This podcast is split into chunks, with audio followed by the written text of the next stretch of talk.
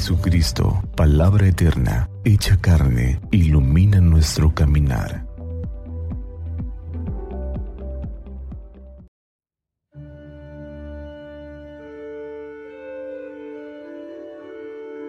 Domingo 2 de enero, solemnidad de la Epifanía del Señor. Del Santo Evangelio según San Mateo capítulo 2 versos del 1 al 12. Jesús nació en Belén de Judá en tiempos del rey Herodes.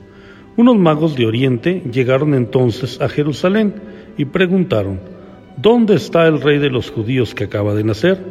Porque vimos surgir su estrella y hemos venido a adorarlo. Al enterarse de esto, el rey Herodes se sobresaltó y toda Jerusalén con él. Convocó entonces a los sumos sacerdotes y a los escribas del pueblo y les preguntó dónde tenía que nacer el Mesías. Ellos le contestaron, en Belén de Judá porque así lo ha escrito el profeta, y tú Belén, tierra de Judá, no eres en manera alguna la menor entre las ciudades ilustres de Judá, pues de ti saldrá un jefe, que será el pastor de mi pueblo Israel. Entonces Jesús llamó en secreto a los magos para que le precisaran el tiempo en que se les había aparecido la estrella, y los mandó a Belén diciendo, vayan a averiguar cuidadosamente qué hay de ese niño, y cuando lo encuentren, avísenme, para que yo también vaya a adorarlo. Después de oír al rey, los magos se pusieron en camino, y de pronto, la estrella que habían visto surgir comenzó a guiarlos hasta que se detuvo encima de donde estaba el niño. Al ver de nuevo la estrella, se llenaron de inmensa alegría entraron en la casa y vieron al niño con María, su madre, y postrándose lo adoraron. Después, abriendo sus cofres, le ofrecieron regalos, oro, incienso y mirra, advertidos durante el sueño de que no volvieran a Herodes, regresaron a su tierra por otro camino. Palabra del Señor. Gloria a ti, Señor Jesús. Los saludo en nombre del Señor Jesús, el Hijo de la Virgen Madre, en esta solemnidad de la Epifanía o manifestación del Señor Jesús.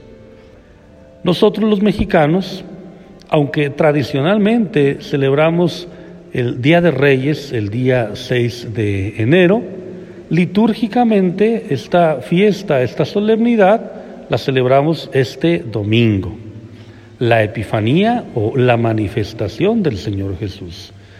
Ese Jesús que no queda encerrado en una casa, en una familia, en un pueblo, sino que está destinado a ser conocido en todo el mundo. Esta estrella que anuncia su nacimiento, estos magos de Oriente que dejándolo todo, llenos de esperanza, levantan los ojos y contemplan en el signo de esta estrella el nacimiento de un gran personaje, de el rey de los judíos. Ellos son capaces de descubrir la presencia en ese signo de la estrella. Ellos van a adorarlo y a entregarle los regalos que significan lo que realmente es aquel niño. Oro, verdaderamente rey incienso, verdaderamente Dios, mirra, verdaderamente hombre.